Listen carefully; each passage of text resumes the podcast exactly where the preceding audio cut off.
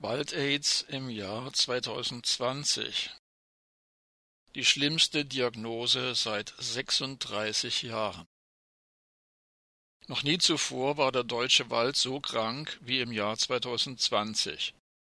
Dies muss nun sogar die von Kopf bis Fuß auf Leugnen eingestellte Bundesagrarministerin Julia Klöckner bei der Vorlage der jährlichen sogenannten Waldzustandserhebung angesichts der darin enthaltenen Zahlen eingestehen. Ausgeblendet bleibt von offizieller Seite jedoch, wie auch in Zeiten der angeblich rot-grünen Ära, der Hauptverursacher der sich schleichend verschlimmernden Katastrophe. In der offiziellen Stellungnahme des Glöckner-Ministeriums ist in einer Auflistung von, so wörtlich, verschiedenen Faktoren lediglich an sechster Position zu finden Eintrag von Luftschadstoffen. Woher der für die deutschen Wälder weitaus schädlichste Luftschadstoff, nämlich Stickstoff, kommt, bleibt ausgespart.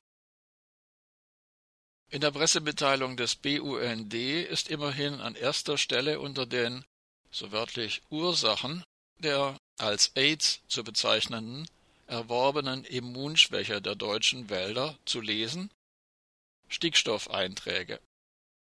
Und dies vor angeblich weiteren Ursachen wie Dürre, intensiver Forstwirtschaft und mangelhafter Jagd. Ursächlich ist jedoch allein der Eintrag von Luftschadstoffen. Denn ein gesunder Wald kann, zumindest beim derzeitigen Ausmaß der klimatischen Veränderungen in Deutschland, sowohl Dürre- und Hitzeperioden wie in den Jahren 2018, 2019 und 2020 als auch immer wieder massenhaft auftretende Insekten, wie zum Beispiel den Borkenkäfer, verkraften. Der weitaus größte Verschmutzer der Luft mit Stickstoffverbindungen ist die industrielle Landwirtschaft. Mit ihren vor allem aus der Tierproduktion stammenden Ammoniakausgasungen ist sie für rund 90 Prozent aller stickstoffhaltigen Schadgase verantwortlich. Der Straßenverkehr folgt mit rund 5 Prozent der Stickstoffbelastungen erst an zweiter Stelle. Mit den Wolken werden die Luftschadstoffe großräumig verteilt und gelangen beim Abregnen nicht nur in den Boden der Wälder, sondern vergiften auch Hochmoore, Trockenrasen, Zwergstrauchheiden und andere von Natur aus stickstoffarme Lebensräume. 86 höhere Pflanzen werden bereits wegen dieser Überdüngung aus der Luft in der roten Liste der bedrohten Arten geführt. Im Waldboden bringen die Stickstoffverbindungen sowohl den pH-Wert als auch das gesamte Nährstoffgefüge aus dem Gleichgewicht. Der Boden versauert, verliert wichtige Spurenelemente und reichert den düngenden Stickstoff an. Das Wurzelgeflecht der Bäume und die dort lebenden Mikroorganismen, die für das Überleben der Bäume unabdingbar sind, werden mehr und mehr geschädigt. Die Schwammfunktion des Waldes bei Starkregen ist massiv zurückgegangen. Diese Veränderungen des Waldbodens haben wiederum den zunehmend labilen Gesundheitszustand des Ökosystems Wald zur Folge. Jahr für Jahr nimmt die Stickstoffbelastung um weitere 1,5 Prozent zu. Doch die massive Subventionierung der industriellen Landwirtschaft, insbesondere der Massentierhaltung, wird unbeirrt fortgesetzt. Mittlerweile sind 89 Prozent der Buchen, 80 Prozent der Eichen, 80 Prozent der Kiefern und 79 Prozent der Fichten krank. Der zentrale Satz in der aktuellen Veröffentlichung des Glöckner-Ministeriums lautet Zitat Der Anteil von Bäumen ohne Kronenverlichtung war mit 21 Prozent noch nie so gering. Ende des Zitats. Damit ist das Ergebnis der sogenannten Waldzustandserhebung 2020 unzweifelhaft die schlimmste Diagnose seit dem Beginn der Erhebungen im Jahr 1984. Damals kursierte in den Mainstream-Medien der hysterisierende Begriff Waldsterben. Doch als der deutsche Wald in den 1980er Jahren nicht starb, verschwand das Thema sang- und klanglos aus den Schlagzeilen.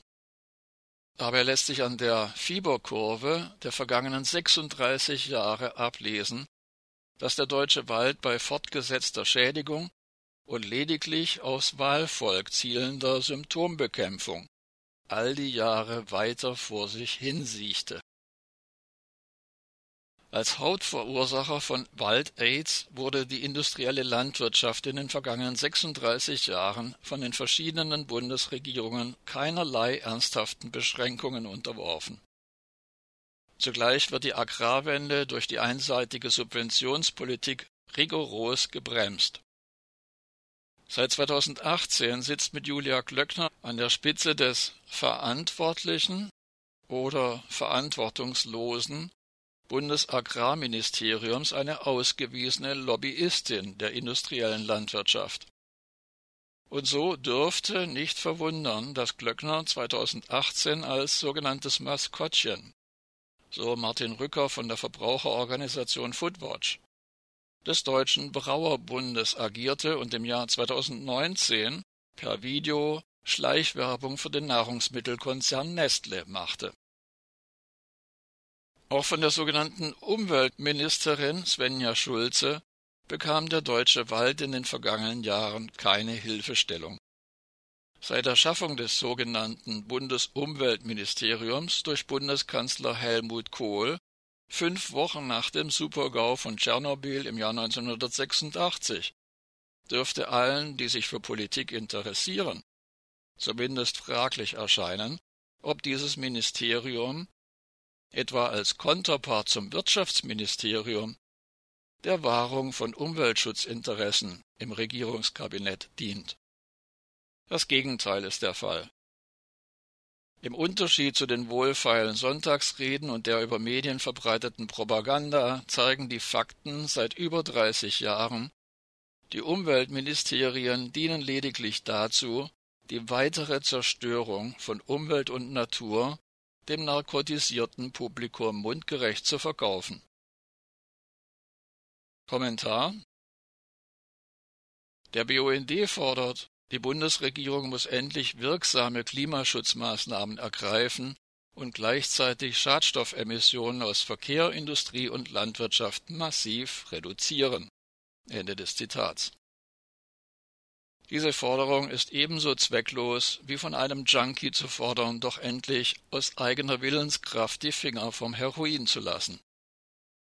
Bei dieser Forderung übersieht der BUND, aus welchen Gründen auch immer, dass es kein Zufall ist, warum in Deutschland die Energiewende und die Agrarwende gebremst werden. Ebenso wie ein Junkie wissen auch Menschen wie Glöckner, Schulze, Merkel, Scholz oder Altmaier sehr wohl, was sie tun.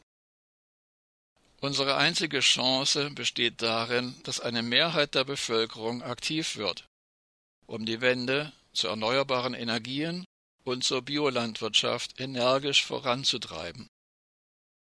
Und hierbei gibt es vielfältige Möglichkeiten, die von den Energie-, Agro- und Chemiekonzernen und den von ihnen abhängigen Menschen nicht komplett verhindert werden können.